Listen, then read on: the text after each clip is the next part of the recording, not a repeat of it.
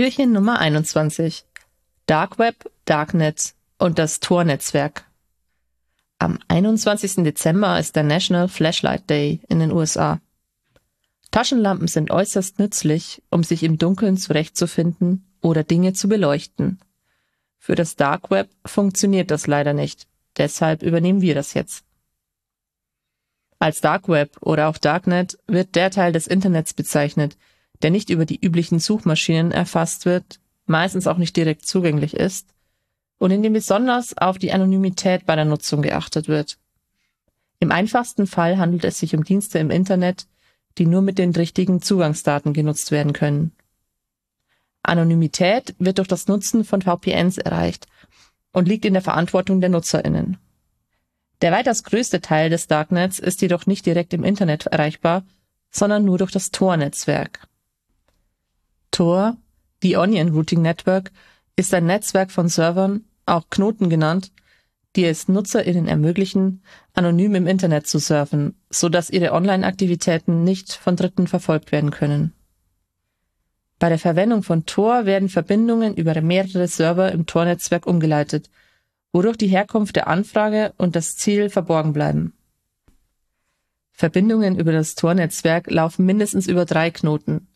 Den Eingangsknoten, den Ausgangsknoten und im Prinzip beliebig viele weitere Knoten, wobei es in der Praxis normalerweise nicht mehr als drei Knoten sind, um Ressourcen zu schonen und eine akzeptable Latenz zu erreichen. Die einzelnen Knoten kennen dabei nur ihren vorausgehenden und nachfolgenden Knoten. Im Falle des Eingangsknotens ist der vorausgehende Knoten der Client der Nutzerin. Beim Ausgangsknoten ist der nachfolgende Knoten das Ziel, welches die Nutzerin ansurfen möchte.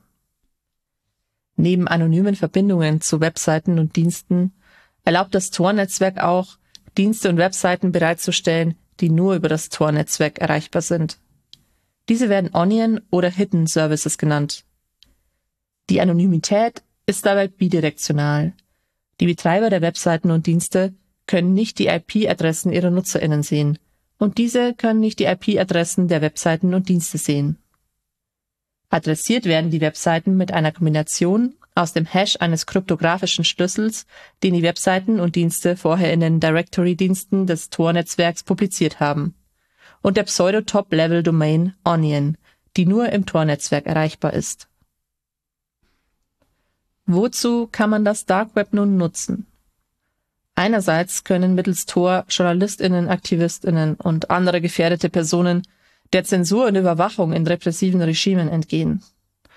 Andererseits kann das Tor-Netzwerk auch für illegale Zwecke genutzt werden, beispielsweise als Marktplatz für Waffen und Drogen. Auch im Bereich IT-Security wird das Tor-Netzwerk genutzt, etwa um die Herkunft von Hacking-Angriffen zu verschleiern. Es gibt auch etliche Marktplätze, auf denen die Beute von Black Hats erworben werden können, wie gestohlene Kreditkartendaten, Authentifizierungsdaten oder Malware. Ransomware-Gruppen und Botnet-Betreiber bieten ihre Dienste normalerweise auch nur im Darknet an. Es ist wichtig zu wissen, dass Tor keine hundertprozentige Anonymität garantieren kann, auch wenn es darauf ausgelegt ist, einzelne Knoten auch von Adversaries betrieben werden können. Mit genügend Überwachungskapazität, wenn ein Adversary etwa eine Mehrheit aller Torknoten betreiben würde, wäre es möglich, über zeitliche Koalitionen von Aktivitäten auf Eingangs- und Ausgangsknoten NutzerInnen zu de-anonymisieren. Wenn ihr zu Weihnachten noch eine Idee für eine gute Tat braucht, dann könntet ihr überlegen, selber einen Torknoten zu betreiben oder dem Torprojekt eine Spende zukommen zu lassen. JournalistInnen, AktivistInnen und andere gefährdete Personen werden es euch danken.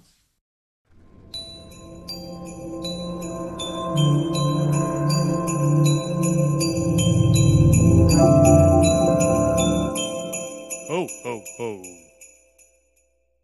E. 6, 4